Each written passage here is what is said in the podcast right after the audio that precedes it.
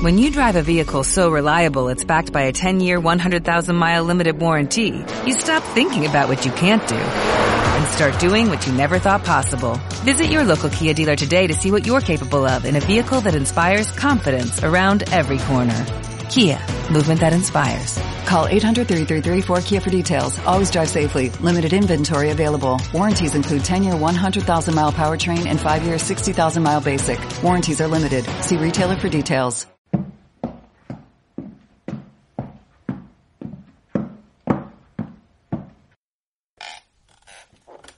Episodio 17, Antena Plus. Hoy tengo el agrado de traer al programa a uno de los emprendedores de la vida más influyentes de habla hispana, reconocido por Forbes. Juan Merodio, ¿cómo estás, Juan? Hola, muy buenas, muy bien. ¿Y tú? Encantado de tenerte en el programa.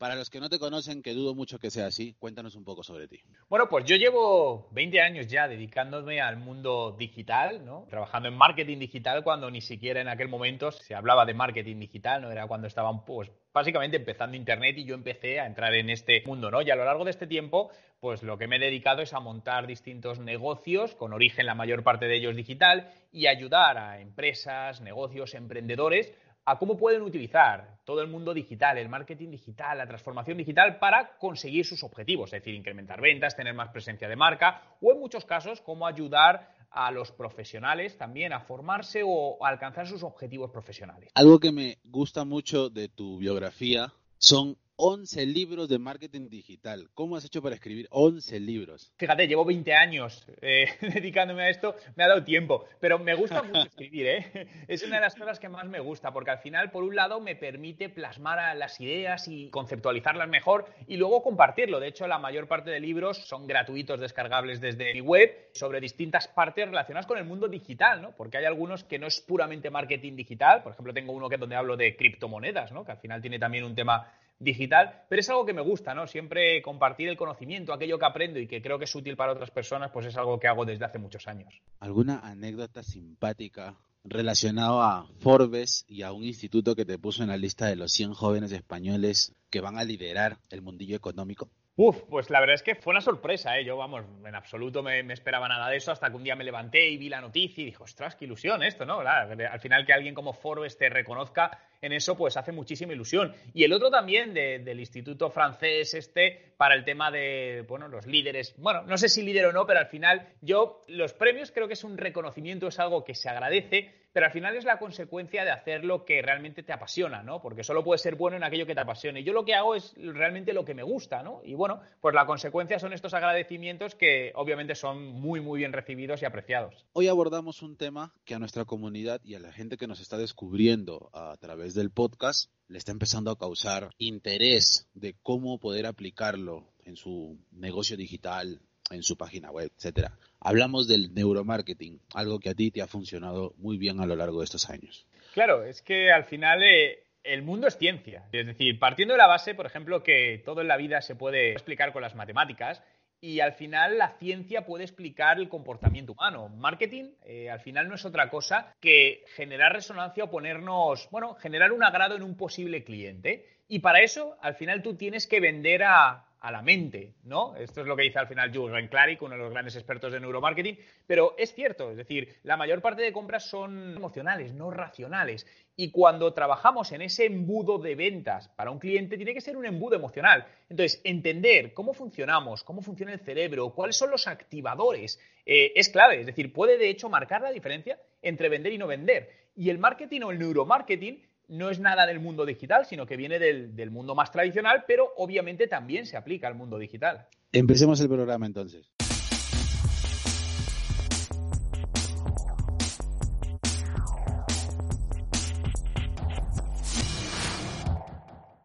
Antes de definir neuromarketing, debemos empezar definiendo qué es marketing. Para ti, Juan, ¿qué cosa es marketing? Mira, el marketing para mí es poner el producto que te interesa delante de la persona adecuada, en el canal adecuado, en el momento adecuado. Y ese canal puede ser digital o no. Partiendo de esta premisa, ¿cómo defines tú al neuromarketing? Pues el neuromarketing es en este proceso de llegar al usuario de la manera menos, eh, bueno, que de la manera más suave posible, ¿no? Que, no, que no le interrumpamos, es entender la parte del cerebro, ¿no? De cómo un usuario compra un producto, por qué lo compra, cuáles son las motivaciones y cómo podemos de alguna manera, bueno, ayudarle o empujarle a tomar una decisión de, compra, ¿no? Eh, hay gente que dice, no, esto es manipular al usuario. Bueno, yo no creo que es manipular, yo creo que es persuadir. Y la diferencia entre persuadir y manipular es que manipular tiene objetivos negativos y persuadir no tiene ningún objetivo negativo. Al final, muchas veces, gracias al neuromarketing, le haces ver a determinadas personas darse cuenta de que ese producto lo necesitan en este momento y que es el momento adecuado para comprarlo. Y eso, en consecuencia, en un negocio genera una venta. Si lo llevamos esto al mundo digital, el neuromarketing se aplica muy bien, con mucha más fuerza en el e-commerce, digámoslo de alguna forma tradicional. Esta tienda virtual típica TCA Plus es una plataforma donde nuestra comunidad crea webs de afiliación. Entramos al mercado de afiliado, donde muchas veces perdemos el control absoluto de cómo se vende un producto físico o digital. En este caso, ¿cómo podríamos aplicar esto del neuromarketing, de los detonantes mentales, de las estrategias de persuasión para un mercado de afiliación? ¿Te has visto envuelto en esto? Yo no trabajo en la afiliación en sí, pero al final el condicionamiento humano es exactamente el mismo, ¿no? Cuando hablo de marketing, de neuromarketing, intento no decir para afiliación, para dropshipping, para e-commerce, porque básicamente es, es, lo mismo. Es decir, lo importante es entender la esencia del neuromarketing y luego aplicarla a tu proyecto.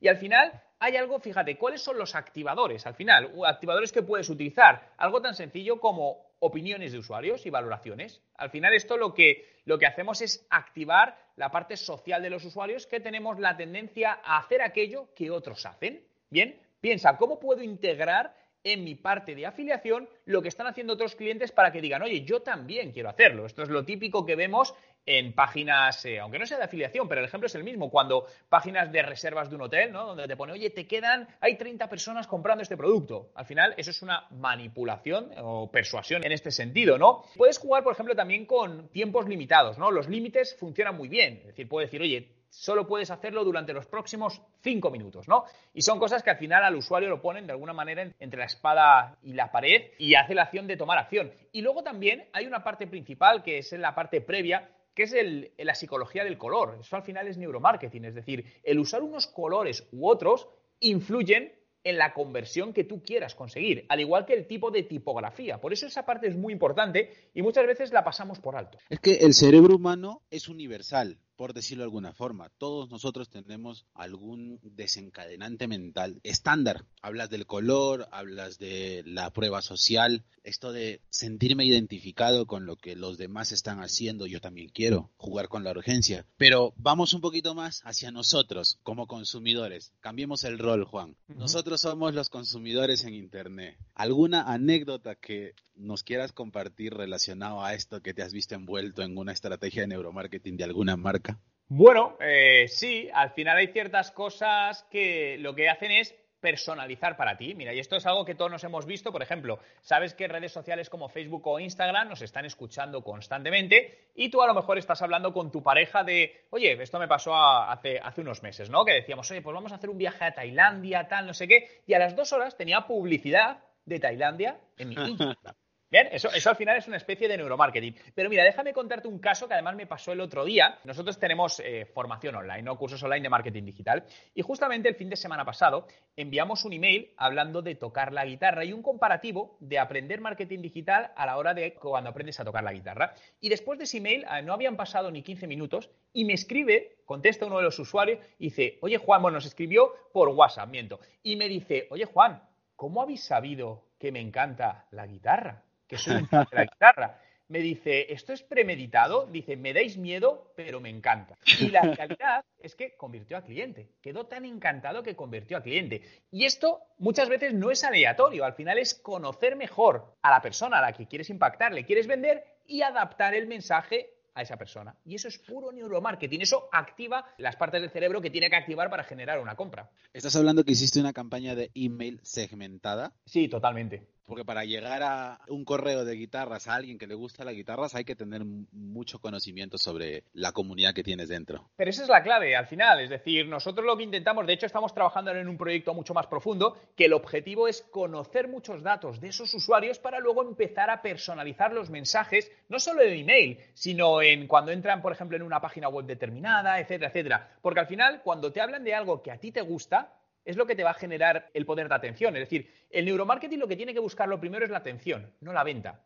La venta es una consecuencia, llegará después. Antes de vender necesitas coger la atención de esa gente y a día de hoy es lo más complicado, porque la atención, hace años estábamos sometidos a menos impactos.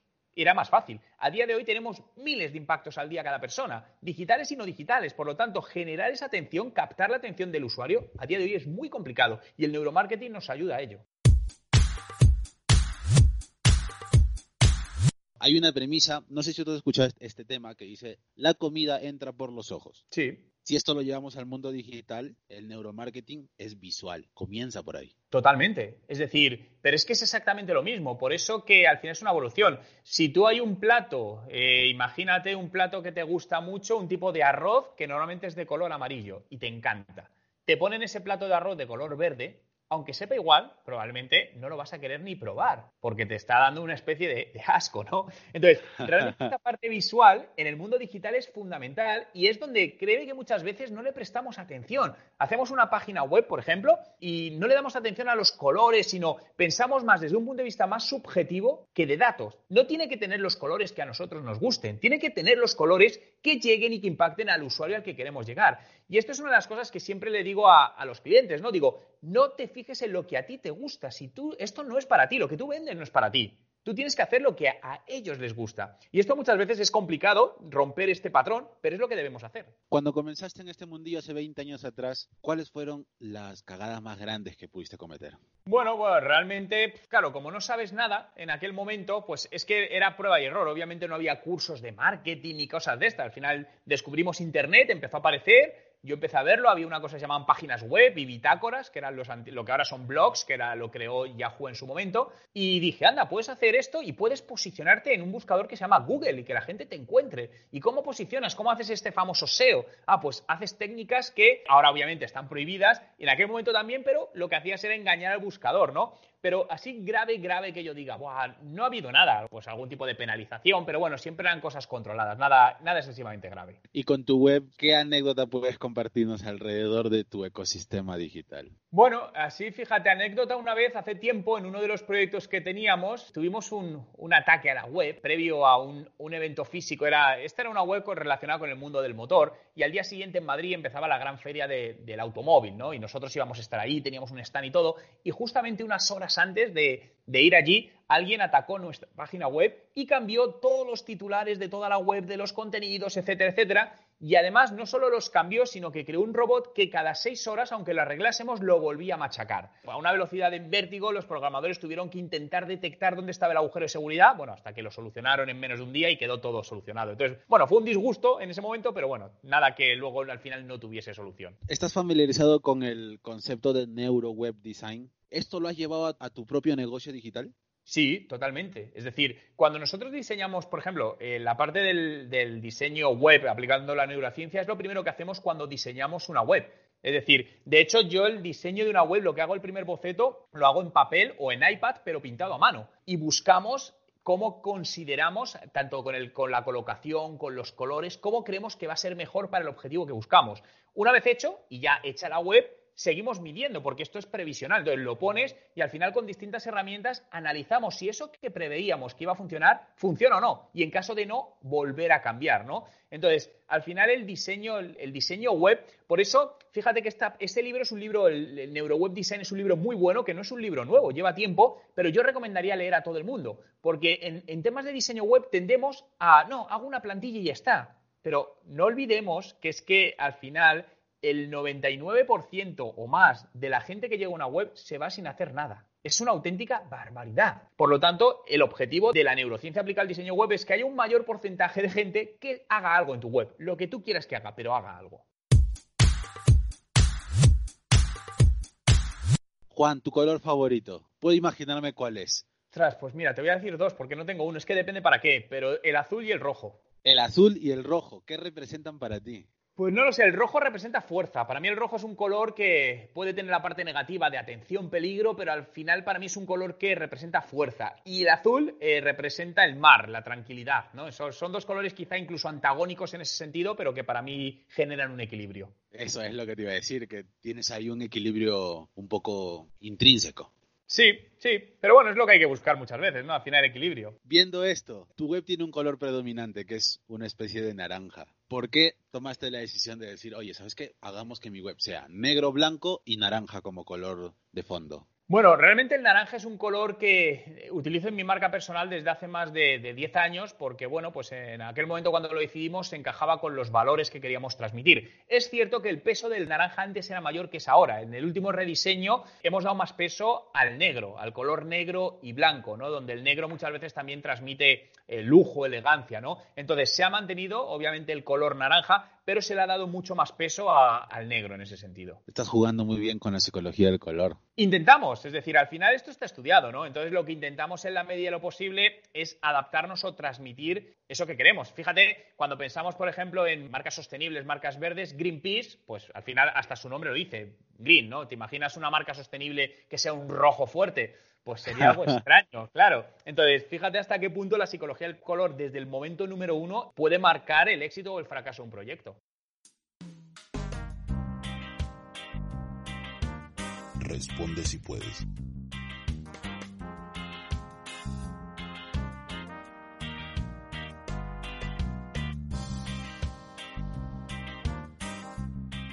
Ana de Facebook pregunta, ¿de qué forma me puede ayudar el neuromarketing en mi web de afiliado?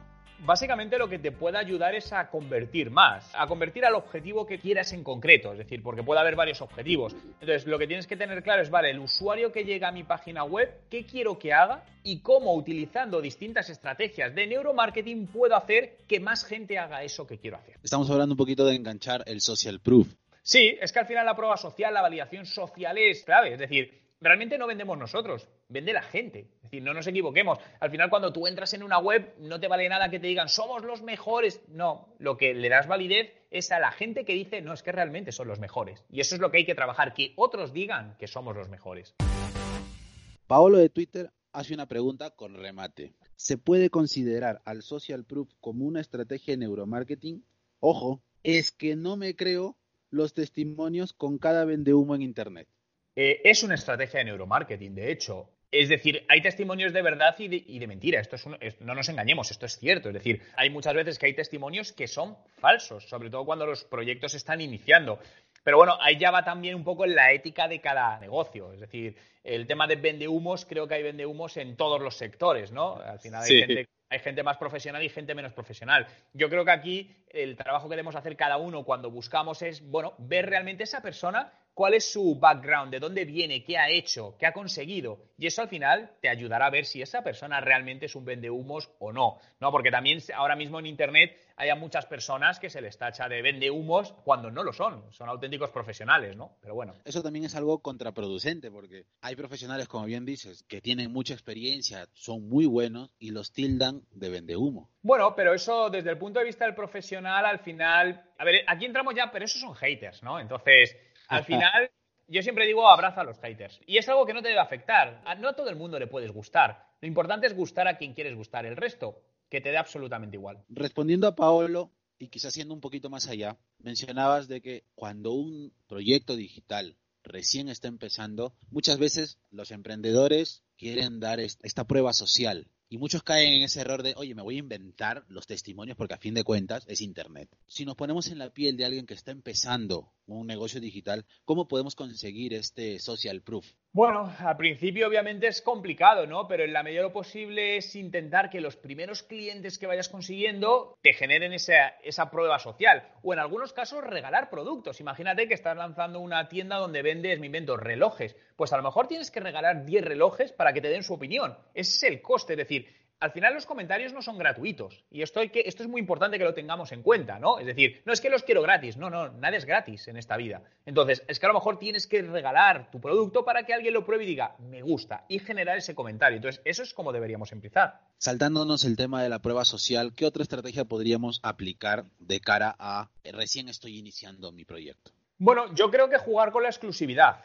Es decir, no intentar llegar a mucha gente, sino intentar llegar a poca y vender a pocos. Y muchas veces arrancamos al contrario, ¿no? Es decir, no, pero es que este producto le puede llegar a dos millones de personas. Ya, pero es que lo más probable es que no tengas los recursos para atender a dos millones de personas. Entonces, ¿por qué no te preocupas en llegar a 10, vender a 10, analizar bien y testar bien el producto, dar un excelente servicio al cliente y después de 10 venderás a 20, luego a 50, luego a 100? Entonces, creo que esa es la clave, centrarte, meter el centro, el, el tiro lo más centrado posible. Eso si lo llevamos al marketing de afiliados, estaríamos hablando de nichos de mercado. Correctamente. Al final, y de hecho la rentabilidad creo que está en los nichos y cada vez más. Yo prefiero tener cinco nichos a tener uno genérico, porque los nichos al final es lo que te permite meterte hasta el fondo y realmente conseguir más. Es decir, por ejemplo, la publicidad de nicho está mucho mejor pagada que la publicidad general. Esto es una realidad. Por lo tanto, en los nichos es donde está el real negocio. Sandra de Instagram pregunta, ¿el storytelling está ligado al neuromarketing? Bueno, es una, podría ser una parte de ello, no, no te sé decir, pero realmente influye, porque al final el storytelling son emociones, es contar las historias basadas en emociones, esto, meter toda la, la parte también de copywriting. Entonces, todo lo que toque emociones al final es neuromarketing, por lo tanto, sí, pero es que el neuromarketing está en todo. Al final, insisto, toda nuestra vida está alrededor de las emociones, nos movemos por emociones. Por lo tanto, en todo eso el neuromarketing es parte transversal. Una pregunta personal, Juan, a ti como consumidor, ¿qué es lo que te ha tocado la patata al momento de ver una web o un negocio o un producto y decir, oye, me lo compro, no me digas más? Para mí es la atención al cliente excelente. Es algo que le doy mucho valor y que por desgracia encuentro poco. Es decir, que realmente te demuestren que se preocupan por ti antes de que seas cliente. Para mí hay una métrica muy importante. Es decir, si cuando solicito información de un producto me tratan mal y todavía no soy cliente, ¿cómo me van a tratar cuando sea cliente? Descartado directamente. Es, algo lógico, es decir, eh, ¿qué, grado de importancia me están dando? Entonces, normalmente eso lo, lo, descarto. Te pongo un ejemplo, imagínate que vas a comprar un coche y escribes a 10 y 9 de ellos tardan 3 días en llamar, pues obviamente no les voy a comprar el coche, es decir, que les importa nada. En cambio, si hay uno que me llama, oye Juan, mira, te voy a ayudar, te voy a poner esto, haz esto, perfecto, esa es la venta. Estás hablando de consumir productos o servicios. Es lo mismo, me da igual. Al final, un servicio no deja de ser un producto, intangible, pero es un producto. Entonces, es lo mismo. Al final es cuando tú quieres hacer un intercambio de algo. Yo te doy esto y tú me das esto.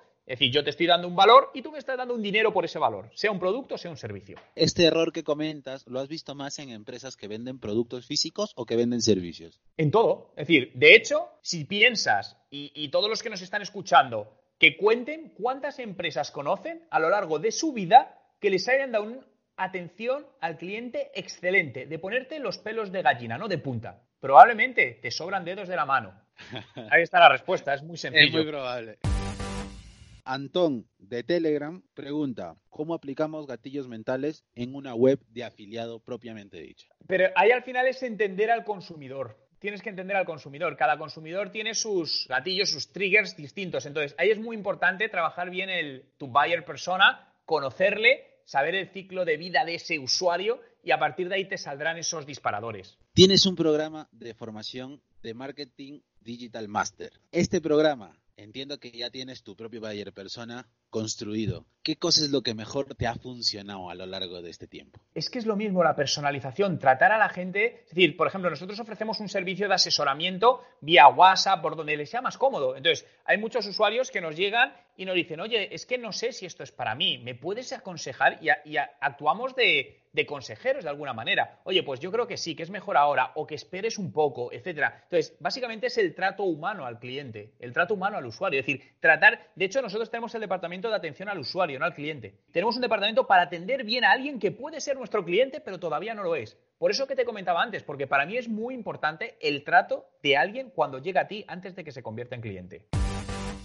Juan, muchísimas gracias por compartir con nosotros toda tu experiencia, todo tu conocimiento. Me gustaría, por favor, que nos des un último consejo para alguien que hoy nos está escuchando y empieza su prueba gratuita en Tesia Plus. ¿Qué le podrías decir de cara a emprender online?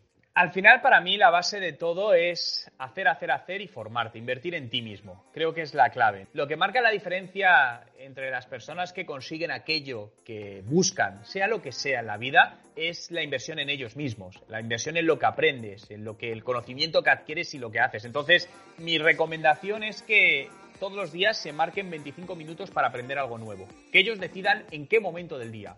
Pero créate contigo mismo ese compromiso de tal hora a tal hora, todos los días, voy a aprender algo nuevo. Muchísimas gracias Juan por acompañarnos en este episodio. Invitamos a toda la comunidad que nos está escuchando que nos sintonicen la semana que viene. Muchas gracias Juan. A, ti, un placer. Gracias.